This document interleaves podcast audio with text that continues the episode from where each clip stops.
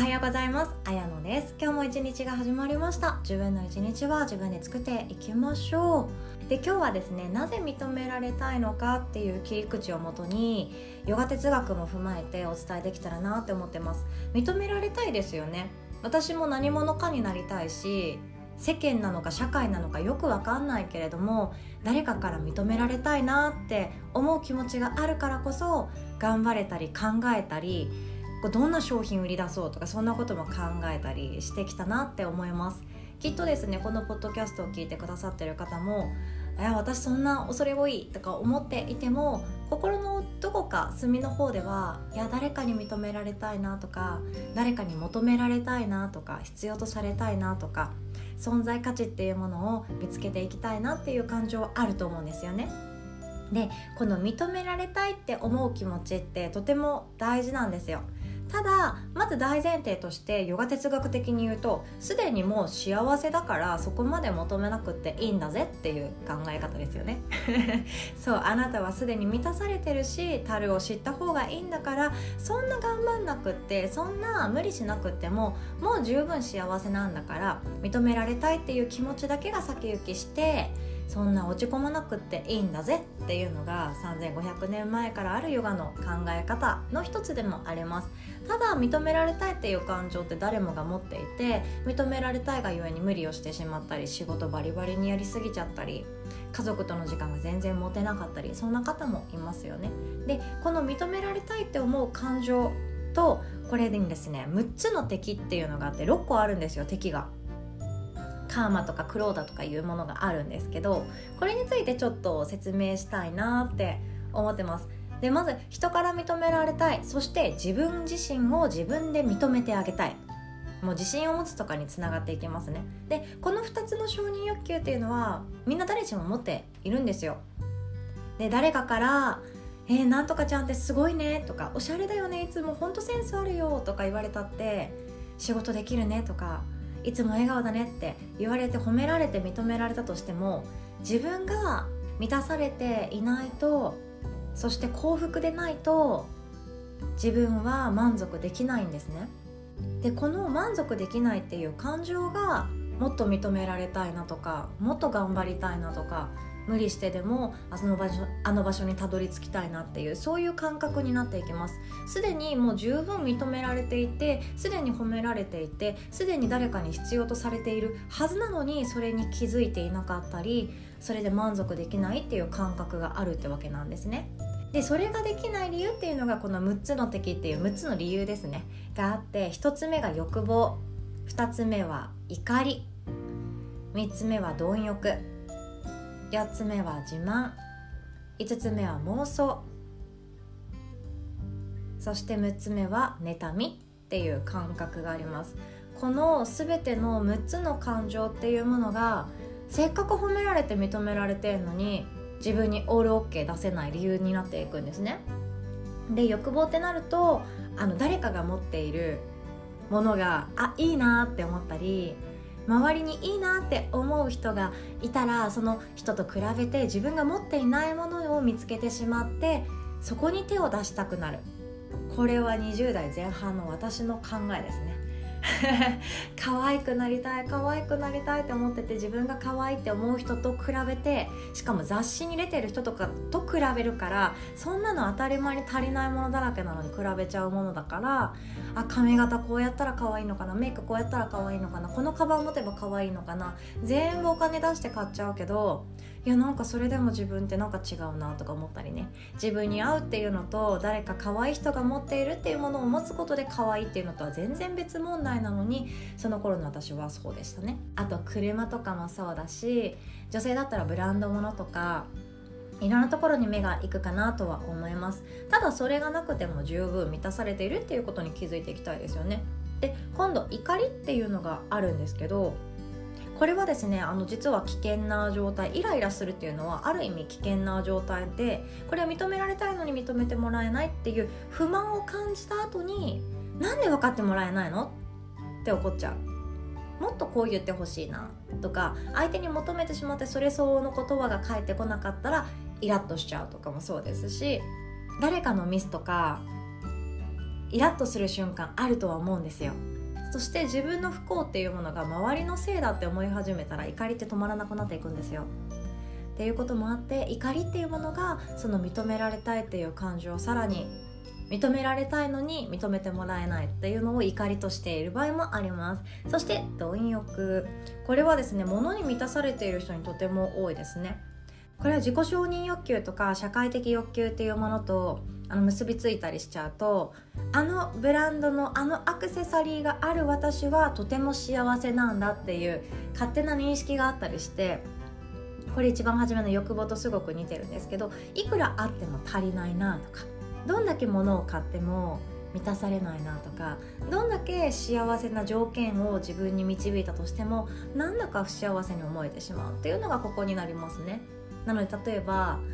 結婚して子供がいて家を持ってて何不自由なく暮らしていてしかも旦那さんが全部稼いでくれているっていう最高な状態に思えそうな状態でもなんだか私って悲しいやつだなとか私って私の人生これでいいのかなとかそういうこともありますよね。なのでここに通ずるのは本当知足ですよ。樽を知る。もうすでに持っているものって十分あったりしません？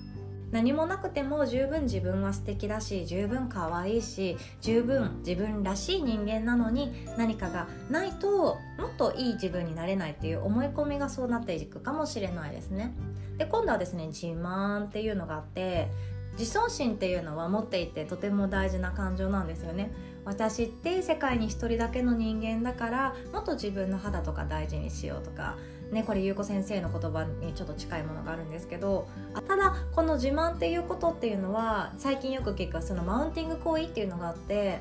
マウンティングしたい人っていうのはどんどん自分のことをそうやって喋っていくと思うんですよね。その感覚そのマウンティングしたい誰かよりも上に立ちたいっていう感覚そのものが認められたい。なのに認めてもらえない。自分で満足できないっていう感情にたどり着くそうなんですね。もう十分いいじゃんあなたはそれで。でも誰かより上に立たないと自分っていう価値がないんじゃないかって思い込んでいる人はマウンティングしなきゃ私は周りの人よりも上に立てない。一目置かれない。自分の価値がない。って思ってる人もいるそうです。で次妄想。これはですねあのヨガの言葉でも無知っていうのがあって何も知らないから孤独に寂しいんだよとか何も知らないから疎外感を感じるんだよ。っていう感情があったり解き方があるんですけどこの無知っていうのは本当に解消していた方がいいんですよね。で妄想っていうのはその自分を混乱させるものとしてヨガでは捉えられていて例えば「あの子って私の悪口言ってんのかな?」とかあとは本当自分の人生って優柔不断であこうなっても面白いんだろうけどえこれは私に向いてんのかどうか分かんないっていう仕事選びがうまく進まないとかそんなこともありますよね。で自分でもう一度決めてしまったことがあったとしてもまたモヤモヤしてることってありませんか？前モヤモヤしていて考えて考えて考えてよしこうしようって決めたものをまた悩んでいることってありませんか？私もありましたよ。決断したのに私はこの仕事に決めたって決断したはずなのにまた同じことで12週間後しかもねすごく早いスパンでまた悩んでるわ私みたいな瞬間あると思うんですよ。これよくあると思います。ただここって一番大事なのは自分で決断して実行してあげる力ですよね。よからぬ妄想によってそれが上手に選べなくなってしまう。うまく進めなくなってしまうっていうのがそうです。でもどっちでもいいわけなんですよ。どっちの選択をしても人生は必ず幸せなんです。っていうのもすでに自分は幸せだから。ねちょっと何言ってるか分かりませんですよね。そうすでに自分はもう満たされていて常に幸せだからどんな苦しい選択を選ぼうとどんな意味のなさそうなものを選ぼうと自分の毎日の人生っていうのにはかけがえのないものなので自分の人生に必要なことしか起こらないようになってるので何を選んでも実はいいんですけどその自分の選択っていうものが大きな大きなものに自分の中では存在してしまいますよね。だから悩むと思います。優先順位。この1日今日という1日の中での優先順位とこの1年での優先順位って全然違うと思うんですよ。今日だったらじゃあ何々さんに連絡して何時までに仕事を終えてこの時間までに晩ご飯作っておきたいからうんとかいう感じで優先順位立てると思うんですけど1年間の優先順位だったらじゃあ私は12月までにこれとこの資格を取っておいてこういうところにコネクション作っておいてとかそんなことになってきますよね。なのでこういう妄想で悩む方はですね今日の一日の優先順位1個だけそしてこの1年での優先順位を3つぐらい決めてあげると決断しやすくなっていきます。もっとできそうな方は3年5年とかねもうちょっと長期的なものを見つけておくとあ逆算してじゃあ今日の毎日はこうしようとかいう風にあに考えていけるようになっていくので妄想で悩んでいる人よからぬ妄想で悩んでいる人はですね優先順位の付け方を考え直してみてください。そして最後妬み。妬み嫉妬不満足。これ一番厄介です。で妬みがあるからこそすでに認められているはずなのになんかもっとあの人よりかも上のはずなのになんで私は褒めてもらえないんだろうとかなんとかちゃんにはすごいねって言われたけどなんとか先輩にはまだ私褒められていないなとかなんであの子ばっかりいい思いしてとかね周りと比べてしまうことってあるかもしれないんですけどこういった他人軸で生きている人ほど妬みっていう感情を抱きやすいです。おめでとうが言えなかったりすると本当もったいないので自分がこうありたいっていう人間像がもしあればその人が抱いていそうな感情っていうのに自分は引き寄せられるようにしてその人は絶対持ってないだろうなって想像ができる感情っていうのはどんどん手放していきましょう。妬みを抱くことによって勝手に自分とその人っていうのを比較してしまっています。そして比較してその向こう側の劣等感っていうものを抱くことしかできないんですね。なんであの人ばっかりずるい？私は運がないんだとか私は恵まれていないんだとかその負の感情っていうものを捨て始めるとコミュニティの中でも社会の中でもどんな場所にいても自分はすでに満たされていて私は認められていて幸せなんだっていうことに気づいていけると思います。ということで今日はちょっと長くなってしまいましたがあのヨガ哲学私は大好きなので日常に活かせられそうなところをどんどん切り口にお伝えできればなと思っております。では今日も素敵な一日を作っていきましょう。おしまい。